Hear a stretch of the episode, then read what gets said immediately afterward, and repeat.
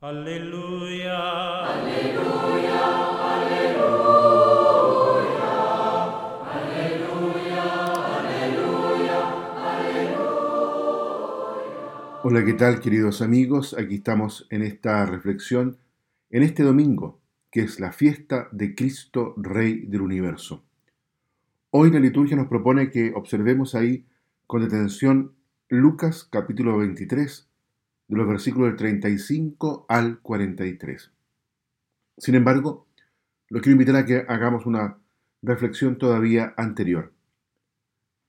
Eh, con este domingo y la semana que de él depende, se concluye el largo tiempo ordinario y se clausura el año litúrgico.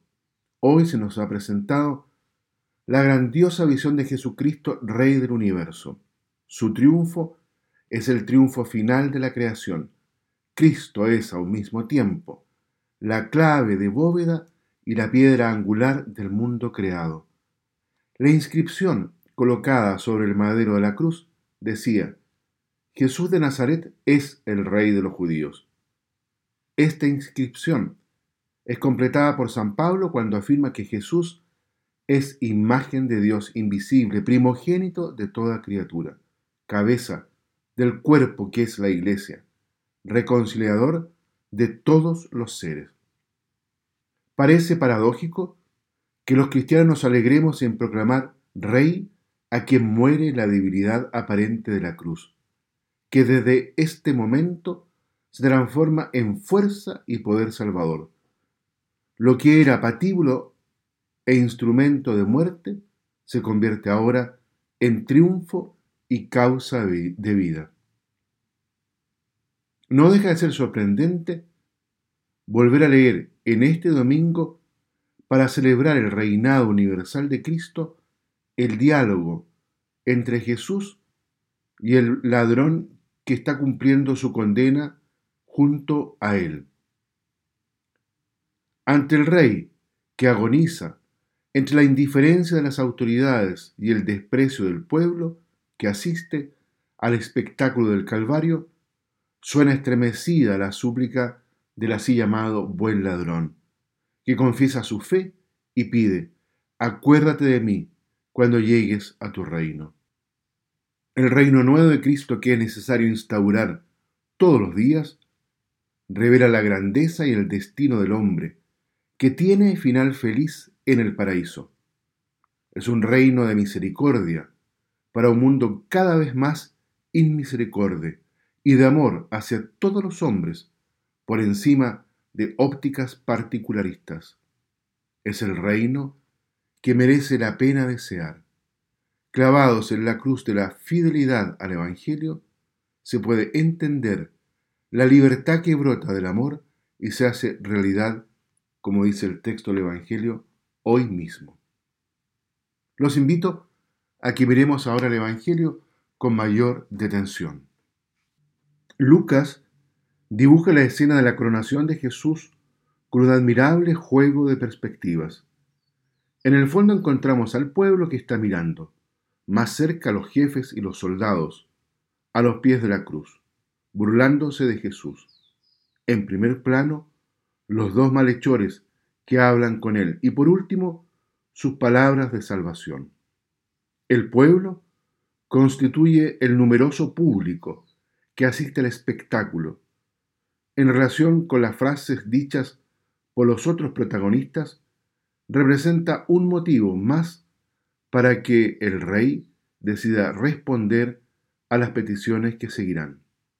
La primera es la de los jefes, que tientan a Jesús con la tercera de las argumentaciones del demonio. Le ponen a prueba recordándole que es el protegido, el amado, el ungido de Dios, se mofan a partir de una realidad muy seria, la relación paterno-filial. Los soldados recuerdan el valor político del título de Mesías. Un rey dispone de poder, ya se lo había insinuado el mismo Satanás a Jesús en la segunda de las tentaciones, cuando intentó corromperle con la posesión de todos los reinos de la tierra, no sólo el de los judíos. El malhechor, colgado en la cruz, al lado de Jesús, presenta la tentación más fuerte, porque también él está sufriendo en la cruz junto a Jesús. La escena, por lo tanto, está cargada de pasión. ¿Por qué el Salvador de los hombres, que se ha conmovido ante los sufrimientos humanos, no responde al grito de los míseros de la tierra? Esta es la más diabólica de las pruebas, porque una vez más intenta romper la unión entre el Padre y el Hijo. ¿No eres tú el Mesías? Desaparece la palabra de Dios. La referencia a su voluntad se afirma el instinto de supervivencia a toda costa. Por último, la escena culmina con en la inauguración solemne del reino en el hoy. El buen ladrón, como le llamamos tradicionalmente, roba el paraíso en el último instante de su vida, confiándose a Jesús, del mismo modo que éste se entregará confiadamente en los brazos del Padre. Muy bien, queridos amigos, los invito entonces para que en este último domingo del año litúrgico nos podamos renovar en este seguimiento confiado en el Señor. Es Jesús, el Rey, es Jesús quien inaugura el reinado de Dios y sin embargo lo hace en un total abandono de sí mismo.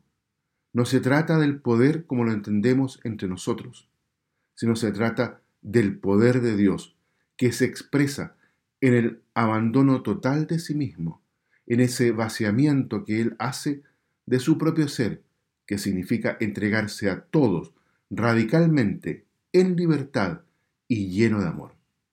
Hagamos lo mismo nosotros, y así podremos entonces también, junto con Jesús, acompañarlo a Él a inaugurar su reinado. Que Dios los bendiga a todos y a cada uno. Aleluya, aleluya, aleluya.